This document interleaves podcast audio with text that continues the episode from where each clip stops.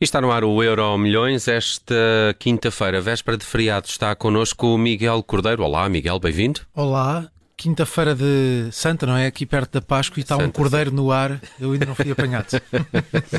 Bruno Vieira Amaral está também connosco. Uh, vamos lá ao tema do dia, o clássico dos clássicos, claro está. Amanhã, seis da tarde, Benfica Futebol Clube do Porto.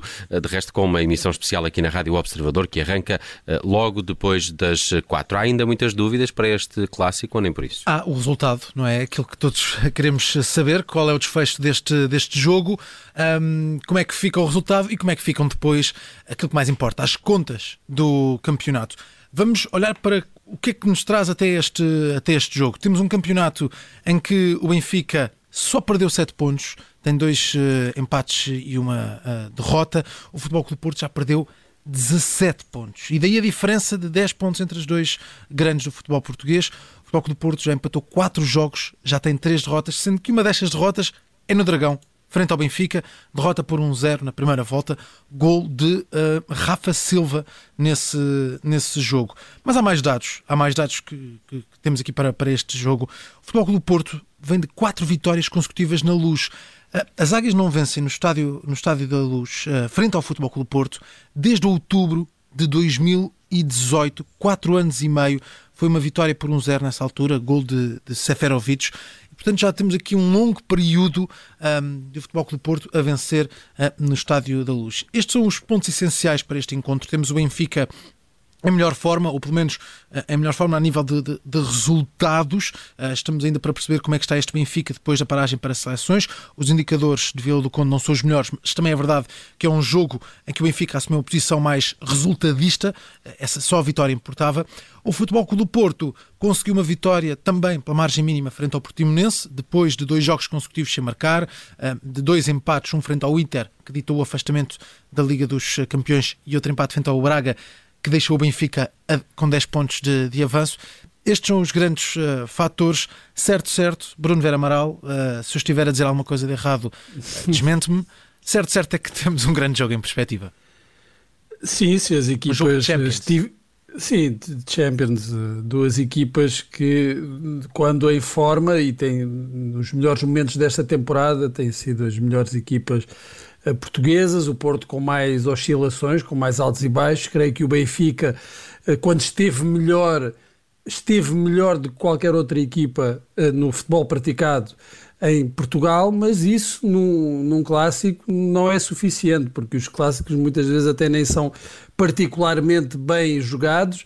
O que há é sempre esta emoção, esta tensão e o Porto dá-se melhor com esse ambiente. Aliás, como disseste, como se vê pelos resultados nos últimos anos, uh, entre as duas equipas no Estádio da Luz. Sim. Porque antigamente o Benfica tinha um pesadelo todas as épocas, que era a deslocação às Antas e depois ao Dragão, e nos últimos anos tem tido um duplo pesadelo e até, uh, sendo o jogo em casa, um pesadelo ainda pior, que é jogar em casa contra, contra o Porto. O Porto creio que nos últimos 20 anos tem nove vitórias no Estádio da Luz contra quatro do Benfica. E o Benfica tem tido muitas dificuldades não só nestes jogos em casa, nos jogos fora também, e tem tido muita dificuldade em conseguir ganhar uh, no, numa época os dois jogos com, com o Porto. Uh, aconteceu a última vez com Rui Vitória e Bruno Lage, uhum. e aí o Benfica até foi campeão, e foi a última vez que foi campeão, e pode acontecer agora, creio que também nos últimos 20 anos será a quarta vez que isso pode acontecer quarta ou quinta vez em que o Benfica pode ganhar os dois jogos. Mas é um jogo muito difícil para o Benfica, ainda que haja um ligeiro favoritismo, direi eu, por causa do, do, do, futebol apresentado, pelo nível apresentado pelas Sim. duas equipas. Mas nos últimos jogos, ou pelo menos nestes dois últimos jogos, um de cada, de cada equipa, nenhuma esteve particularmente bem, nenhuma praticou um futebol particularmente entusiasmante. Não deixaram água na boca, não é? Sim, talvez se tenham eh, resguardado um pouco para este jogo, eu espero que sim, e que amanhã seja um grande, um grande espetáculo de futebol, sim. sendo que o Benfica também uh, sim, vai estar concentrado neste jogo, mas ali no horizonte há também o jogo contra o Inter para a Liga dos Campeões. Sim, vai ser, só para terminar aqui, Nelson, vai ser o episódio 252, sendo que o Foco do Porto já venceu por 100 vezes o Benfica, os encarnados já venceram 89, o resto são empates, 62.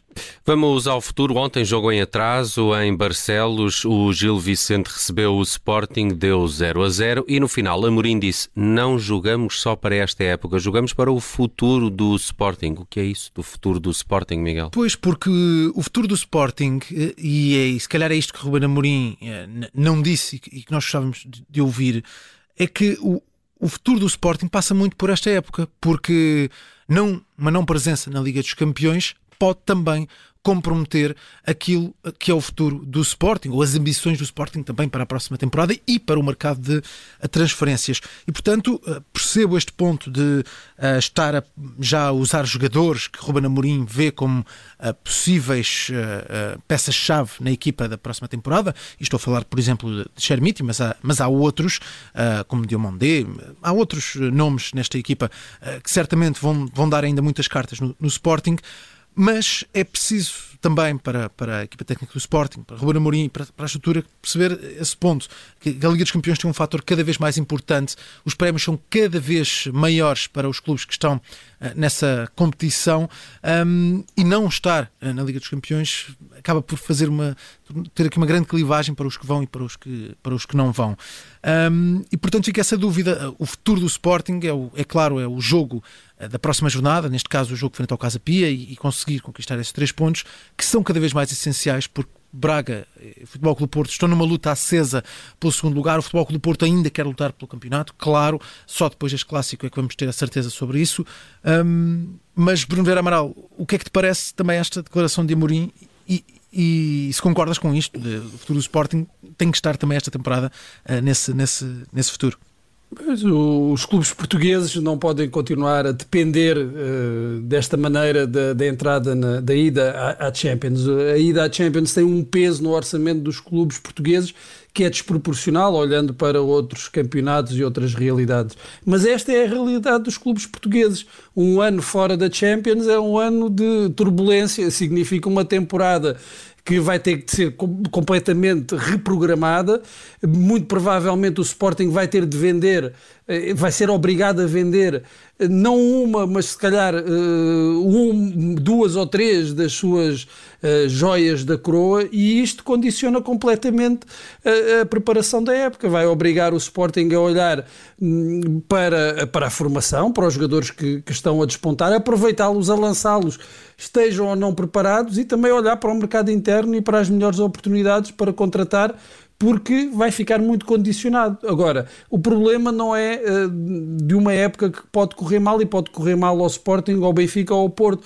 É a dependência excessiva dos clubes portugueses em relação às receitas da Champions. Isso é que teria de ser alterado, mas não se vê maneira disso acontecer, porque também a, a outra fonte de receitas que poderia compensar isso, que seriam os, os direitos televisivos, não está ao nível do que existe no, noutros campeonatos. Sem dúvida. Vamos rapidamente, Miguel, à memória de hoje. Quantas vezes, afinal, o Benfica chegou a este clássico com uma margem de 10 ou mais pontos. É, vamos voltar aqui ao clássico, ah, porque isto tem sido uma discussão esta semana. O Benfica tem esta grande vantagem. Aconteceu, não aconteceu? Quantas vezes aconteceu? Ora, sim, primeira resposta, aconteceu. Se olharmos para os últimos 50 anos, e vou utilizar aqui um artigo ah, da bola publicado esta semana que também ajudou a fazer estas ah, contas.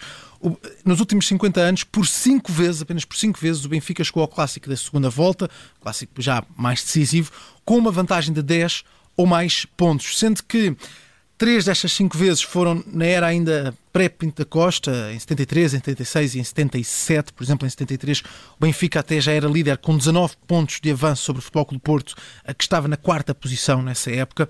Ah, mas se olharmos para anos mais recentes, ah, precisamos de recuar 13 anos. Ah, em 2010, 2 de maio, o Benfica viaja até ao Dragão, já na jornada 29 do campeonato, e a equipa na altura liderada por Jorge Jesus tinha 11 pontos de vantagem sobre a equipa de Jesualdo Ferreira e portanto sim, já aconteceu o Benfica ter esta vantagem confortável para um clássico. Para o outro lado, temos também no ano logo seguinte, com André Vilas Boas ao comando, eh, na jornada 2010, eh, na temporada 2010-2011, eh, o Futebol Clube Porto consegue chegar a um clássico já com 21 pontos de diferença. Foi aquela tal época de Vilas Boas em que ganha tudo, deixa um grande legado, é uma grande temporada. Não tem derrotas nessa época? Não tem derrotas e consegue 84 pontos contra apenas 63 de Jorge Jesus, do Benfica de Jorge Jesus. Um, e, portanto, sim, já aconteceu estas diferenças. Também já aconteceu por o lado do Benfica. É óbvio que o Porto tem tido maiores vantagens nos últimos anos, mas já aconteceu cinco vezes nos últimos 50 anos, a mais recente, em 2010. Está feito o Euro Milhões hoje com a edição do Miguel Cordeiro. Miguel, bom fim de semana. Um abraço. Um abraço.